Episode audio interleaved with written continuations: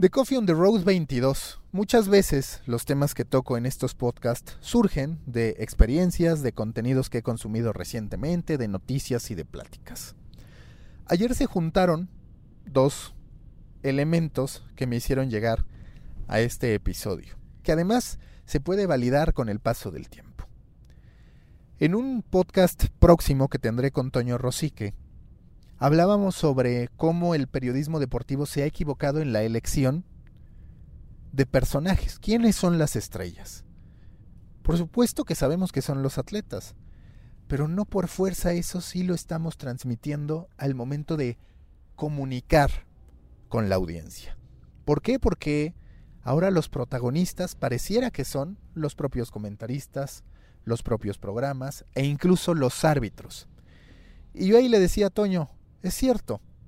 Lo de los árbitros está fuera de lugar. Su protagonismo, el estar viendo y juzgando si lo que decidió el árbitro en activo fue correcto o incorrecto, está mal. Pero hay un podcast que se los recomiendo mucho, Against the Rules, que es de Michael Lewis, donde habla de la importancia de estos jueces en distintos ámbitos de la vida. Por supuesto en el deporte, pero también en ámbitos legales, también en ámbitos incluso personales, donde buscamos una opinión o la validación de algunos para poder hacer lo nuestro, que no deberíamos hacerlo, pero es una realidad que esa práctica ahí está incubada en nuestra manera de ser. Y él me decía, claro, es que no se trata por fuerza de que los personajes estén mal, incluida la presencia, incluido el protagonismo del árbitro, sino que no lo estamos enfocando correctamente. Hay historias que se pueden contar desde cualquier punto de vista, que parecieran no tener al verdadero protagonista en el centro y aún así impactar emocionalmente. Y justo yo minutos antes había escuchado el primer episodio de la cuarta temporada de Radio Ambulante, que también les recomiendo seguir, un proyecto líder en tema de podcasting en Latinoamérica que acaba de estrenar su cuarta temporada justo con este episodio. Y hablaba de Los Simpson, y obviamente cuando uno encuentra que el título es Los Simpson o es Springfield, México, queda la sensación de que no hay nada nuevo por contar. Queda la sensación de que no nos van a poder enseñar mucho de los Simpson porque crecimos con ellos, porque sabemos cómo se escuchan, cómo se ven los personajes, sabemos incluso que van a la baja, fuimos a la película, hemos consumido los Simpson por muchos años. ¿Qué podríamos desconocer de los Simpson?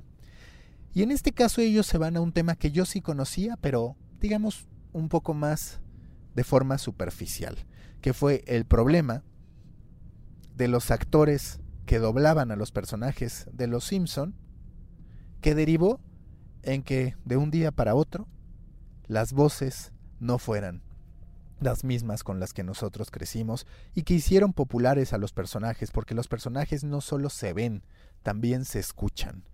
Y si se traiciona uno de esos dos elementos, pues por supuesto que empiezas a sentir que el personaje no va más, que hay una desconexión.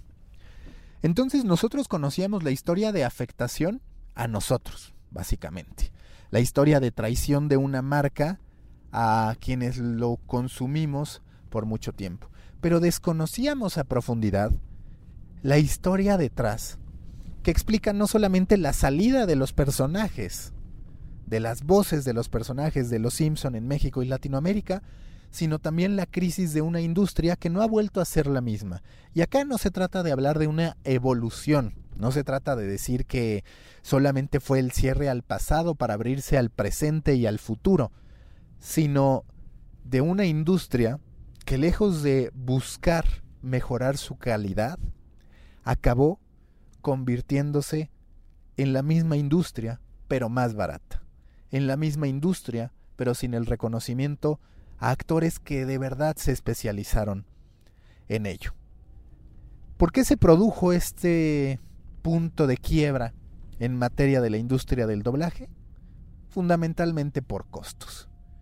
¿Por qué? Porque estar dependiendo de una asociación y teniendo que apegarse a ella resultaba incómodo para las empresas que lo que querían era poder pagar al costo mínimo.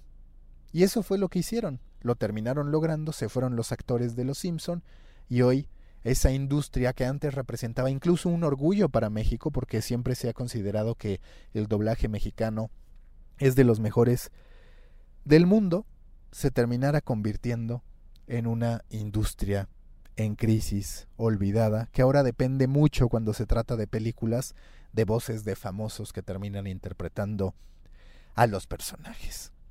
Este mismo approach, por ejemplo, yo me encontré, y lo tengo que reconocer, cuando vi la película de Winnie Pooh.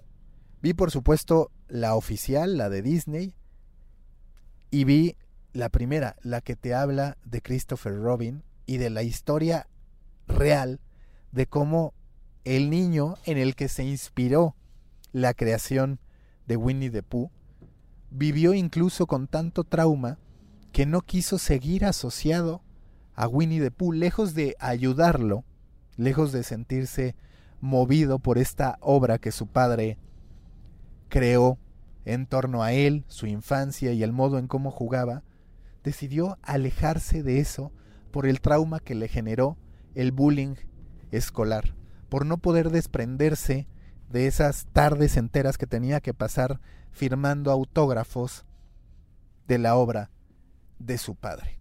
Esos son enfoques distintos, esos son enfoques que nos llevan a descubrir que no todo está contado y que no todo ha sido contado de la manera correcta.